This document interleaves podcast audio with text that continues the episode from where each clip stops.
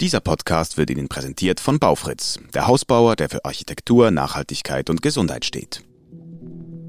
NZZ Akzent.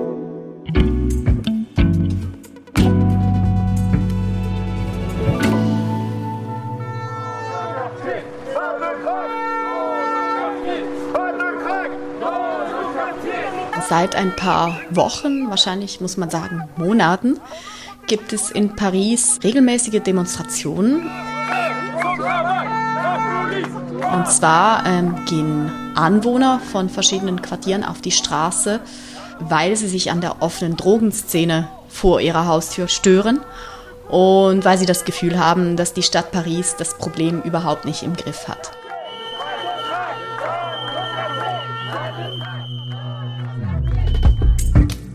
Für Cracksüchtige hat es in Paris keinen Platz. Seit Monaten werden sie rumgeschoben. Nina Belz erzählt, wie die Stadt versucht, das Problem mit der offenen Drogenszene in den Griff zu kriegen.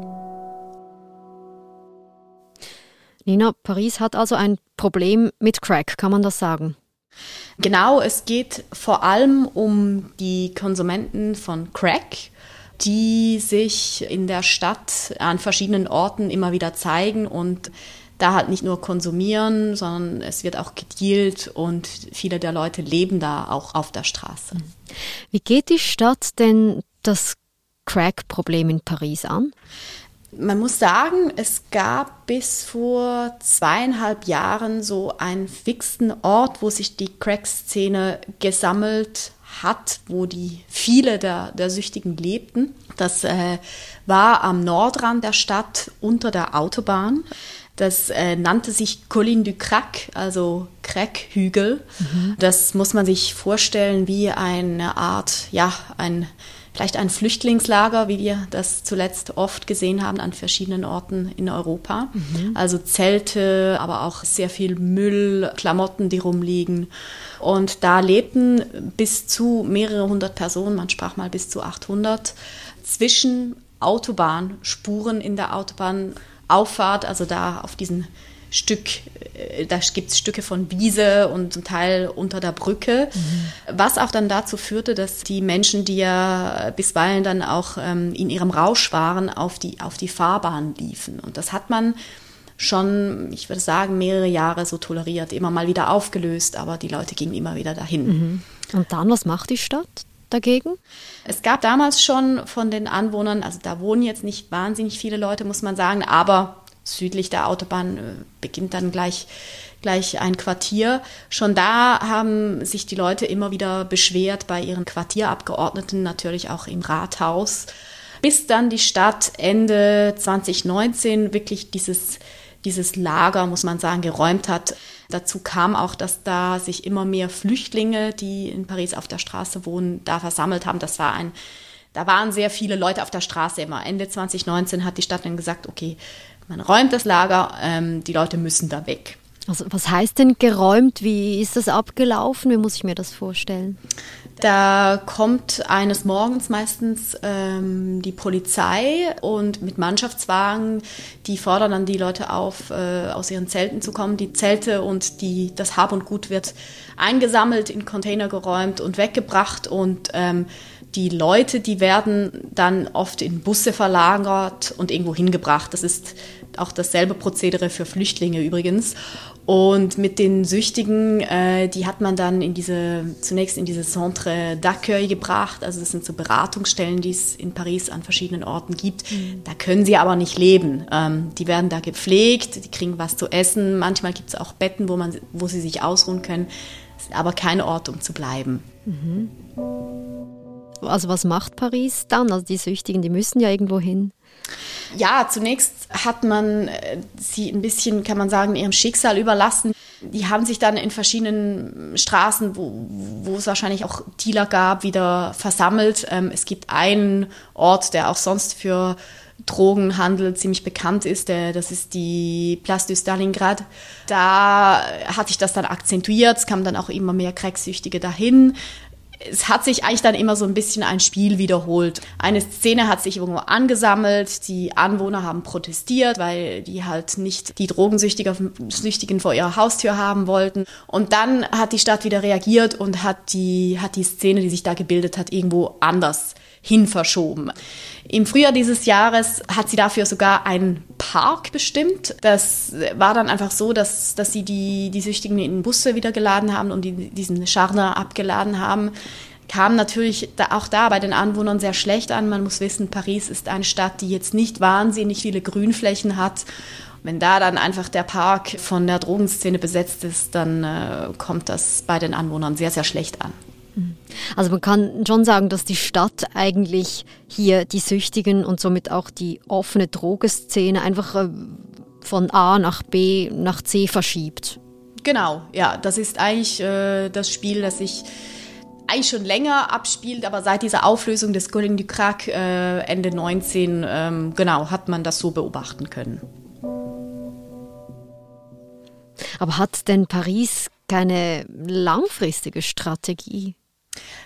Doch, eigentlich schon. Also die, die Bürgermeisterin, äh, das ist die Sozialistin Anne Hidalgo, hat im, was war das, war 2019, ja, hat sie einen Plan Crack entworfen, also einen Maßnahmenplan spezifisch für das Problem der Cracksüchtigen in der Stadt. Der Plan ist äh, 9 Millionen Euro schwer, da hat auch das Stadtparlament zugestimmt und da sind eine Reihe von Maßnahmen geplant, wie zum Beispiel den Ausbau von sogenannten Centre d'accueil, das sind eigentlich so Anlaufstellen für Süchtige, Süchtige, jetzt nicht nur für, für, von Crack, sondern auch, es gibt ja auch noch andere Drogen, die verbreitet sind. Ähm, da kann man hingehen, sich beraten lassen, vielleicht auch pflegen lassen.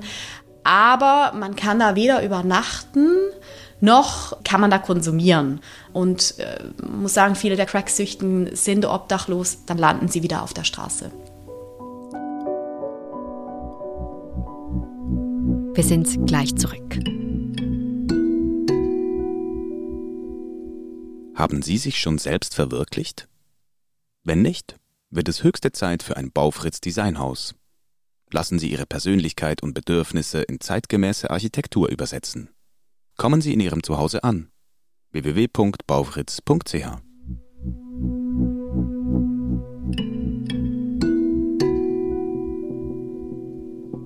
Jetzt ist zwar der Wille da, diese Anlaufstellen zu schaffen, aber das hilft den Süchtigen auch wenig, weil sie können da nicht konsumieren, dort nicht übernachten. Die Stadt verschiebt hier die offene Drogenszene seit Jahren hin und her. Wo sind die Süchtigen denn heute jetzt? Jetzt gerade seit ja seit ungefähr einem Monat sind sie wieder an der Autobahn im äh, Nordosten der Stadt an der Stadtgrenze in einem Park. Mhm. Und da hat das Innenministerium verfügt, dass man einen Durchgang zwischen der Stadt, also das ist die Stadtgrenze und da, da, grenzt dann gleich die nächste Gemeinde dran, dass man diesen Durchgang zumauert, damit die, die Süchtigen nicht in diesen Vorort laufen. Also wie muss ich mir das vorstellen? Die, die Süchtigen, die sind am Rand in einem Park, der an die Autobahn grenzt und an einen Vorort. Genau, also man muss sich so vorstellen, Paris, die Verwaltungsebene Stadt Paris, die endet am Autobahnring. Die Stadt ist umschlossen von einem Autobahnring und alles, was außerhalb dieses Autobahnrings ist, sind eigene Gemeinden. Und jetzt genau am Nordostrand der Stadt, unterhalb der Autobahn ist ein Park, da sind, ist die Crack-Szene und die, die, die Stadt, respektive eben das Innenministerium, möchte verhindern, dass diese Crack-Süchtigen in diese Vororte laufen.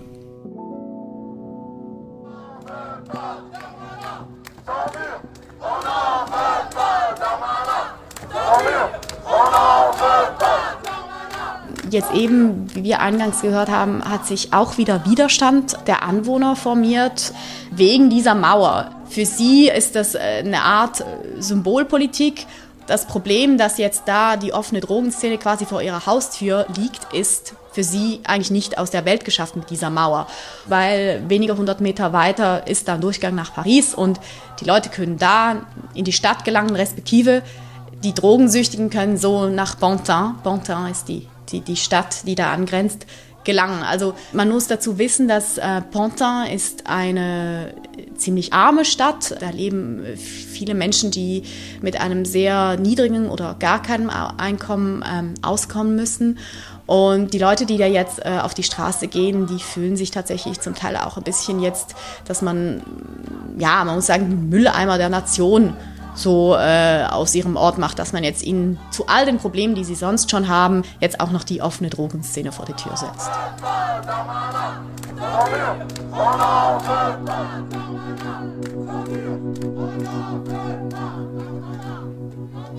Hm. Was geschieht denn jetzt als nächstes? Ich meine, das ist ja auch keine langfristige Lösung. Ja, das ist das Versprechen des Innenministers, dass das nur eine kurzfristige Lösung ist, jetzt mit dieser Mauer und mit dieser neu, neuerlichen Verlegung an den Stadtrand. Das Problem ist, und das muss man sagen, das Problem eben gibt es eigentlich seit Jahren. Die, die Stadt Paris, die, die sozialistisch regiert ist und die auch eine Mehrheit im Stadtparlament hat, die möchte eigentlich, dass man die Drogenszene von der Straße wegbringt, indem dass man diesen einen ähm, Drogenkonsumraum, den es in der Stadt gibt, es gibt einen einzigen, ähm, es gibt zwei in ganz Frankreich und einen in Paris. Also wo eine kontrollierte Drogenabgabe stattfindet. Nein, es ist keine Drogenabgabe, sondern es ist ein Konsumraum. Das heißt, man muss die Drogen selbst mitbringen mhm. und man darf sie dann da unter sicheren Bedingungen konsumieren. Es gibt aber ein Aber jetzt für dieses ganz spezifische Problem. Crack wird vor allem geraucht und in diesem Konsumraum herrscht Rauchverbot. Oh. Das heißt, für die Cracksüchtigen kommt auch dieser eine Konsumraum in der Stadt gar nicht in Frage. Aber du sagst, die Stadt verfolgt den Plan, solche Räume eigentlich auszubauen. Richtig, die Stadt würde gerne solche Räume ausbauen, mehr davon haben, auch speziell eine Einrichtung für Cracksüchtige. Sie stößt aber überall, wo sie Rekognoszierungen vornimmt, auf Widerstand, weil, wie bereits erwähnt, das ist das Ähnliche wie mit der Szene, die Anwohner wollen keine Drogenanlaufstelle neben ihrem Haus, in ihrem Quartier in der Nähe der Schule. Mhm. Es gibt, sobald die Pläne bekannt werden, gibt es Protest. Das heißt, es ist unrealistisch, dass sich hier etwas ändert und sich die äh, doch liberalere Drogenpolitik der äh, sozialistischen Stadt dann durchsetzen könnte.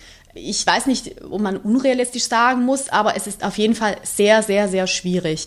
Die Bürgermeisterin hat jetzt vor wenigen Wochen sich hilfesuchend an den Regierungschef gewandt. Der hat ihr zugesichert, ja, ähm, der Staat wird mit seinen Institutionen der Stadt helfen, vier Anlaufstellen, weitere Anlaufstellen aufzubauen. Er hat nicht präzisiert, was in diesen Anlaufstellen alles drin sein wird. Wird das eine weitere Beratungs-Pflegeeinrichtung sein? Für die sozialistische Bürgermeisterin ist aber klar, im Idealfall sind da auch Konsumräume dabei und sind vielleicht sogar ein paar Betten dabei, dass die Menschen von der Straße wegkommen, wenn auch nur für ein paar Nächte. Aber da muss ja immer noch die Anwohner überzeugen können. Ja, ich glaube, der Widerstand der Anwohner wird zudem befeuert von äh, konservativen Politikern. Ähm, das sind einerseits natürlich konservative Stadtabgeordnete, also wirklich Stadtpolitiker. Da gibt es einen, der sich seit Jahren profiliert und einfach sagt, die Leute müssen weg von der Straße, ja, aber man muss die in ähm, geschlossene Entzugs Einrichtungen stecken. Also so Nulltoleranz gegenüber Drogenkonsum. Mhm. Genau, eine ziemliche Nulltoleranz. Und diese konservativen Stadtpolitiker, die werden auch unterstützt von der Präsidentin der Region Ile-de-France, zu der auch Paris gehört. Das ist Valérie Pécresse. Die hat sich jetzt neulich auch da in Pontin gezeigt und gesagt, äh, eben, das sei keine Lösung und man müsse die Leute von der Straße wegbringen und einem Entzug zuführen. Dazu muss man auch wissen, äh, dass das Thema jetzt gerade auch so beackert wird, ist bestimmt auch der Präsidentschaftswahl im nächsten Frühjahr geschuldet. Sowohl Pécresse als auch Anne Hidalgo möchten gerne Präsidentin von Frankreich werden. Mhm. Also hier wird eigentlich die Drogenproblematik äh, politisiert ein bisschen. So auf der einen Seite die sozialistische Stadt, die diese liberale Drogenpolitik verfolgt und die Konservativen, die die Nulltoleranz fahren. Ja, genau, mhm. genau. Jetzt, Nina, diese Geschichte, was hier in Paris gerade geschieht mit dieser Crack-Problematik, das ähm, erinnert mich schon jetzt als Zürcherin stark an die Problematik, die Zürich in den 90ern erlebt hat mit der offenen Drogenszene im Platzspitz und dann danach im Letten und dann eigentlich zu, die ja eigentlich zu einer erfolgreichen Drogenpolitik dann geführt hat. Ja, ich glaube, man kann diesen Vergleich definitiv ziehen. Es gibt auch äh, Leute hier in in Frankreich, in Paris, die an die Schweizer Erfahrung erinnern. Und äh, es gab zum Beispiel einen Gastbeitrag neulich in äh, Le Monde, wo auch gesagt wird, hey, schaut, wie es in der Schweiz gelaufen ist mit dieser Vier-Säulen-Politik, wie man quasi die, die offene Drogenszene von der Straße weggebracht hat. Ich denke auch eben, dass die, die Stadtregierung durchaus äh, in diese Richtung zielt. Aber ähm, ich sehe bisher den Ausweg nicht aus diesen, wie sie gegen diesen lokalen Widerstand ankommen kann. Mhm. Das heißt, das Crack-Problem in Paris, da ist kein Ende in Sicht. Bisher nicht. Ich denke, die Anwohner von Pontin, die, die warten sehnsüchtig auf eine Antwort. Ähm, jetzt sogar vom Regierungschef. Vergangene Woche haben sie vor dem Sitz der Regierung protestiert aber bisher herrscht da Schweigen.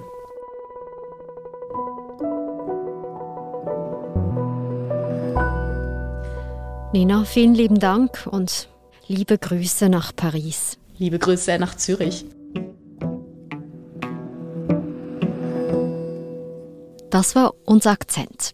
Produzenten sind Marlene Oehler, Sebastian Pannholzer und Benedikt Hofer. Ich bin Adin Landert. Bis bald.